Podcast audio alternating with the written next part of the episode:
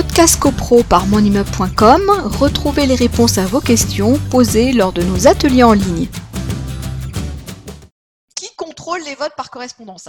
Alors les votes par correspondance, je veux... il n'y a, pas de contrôle. Le syndic va les, va les dépouiller dans le secret de son cabinet. Mais encore une fois, si on a le moindre doute, euh, eh bien, à ce moment-là, euh, alors c'est délicat parce que, euh, comment dire, vous allez avoir une, assemblée générale qui va se tenir par euh, correspondance. Le syndic va notifier le procès verbal aux copropriétaires. Un ou des copropriétaires vont avoir des doutes.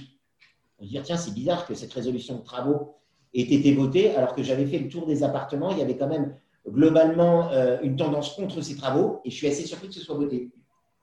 Si on a le moindre doute, on prend rendez-vous avec son syndic rapidement et on demande à contrôler les euh, bulletins on les contrôle et en fin de compte, il n'y a pas de problème, j'allais dire fin de l'histoire.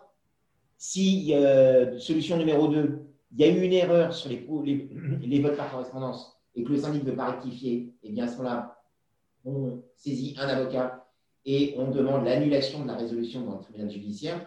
Dernière solution, le syndic vous refuse l'accès en mettant en avant des, des, raisons sanitaires, par exemple, nos locaux sont fermés, nos locaux ne sont pas accessibles, etc.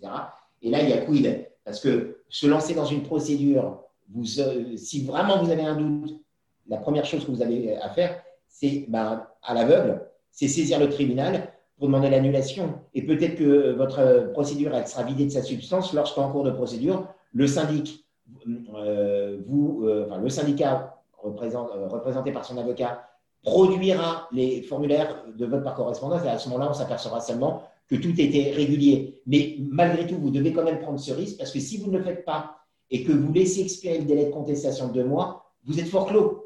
Donc, euh, l'un dans l'autre. Mais bon, un syndic qui se refuserait euh, de donner les, bulletins, là, c'est un syndic quelque part qui tend la perche à des procédures parce que si tout est clair, c'est pas comme c'est pas qu'en matière de copropriété, ben, on montre.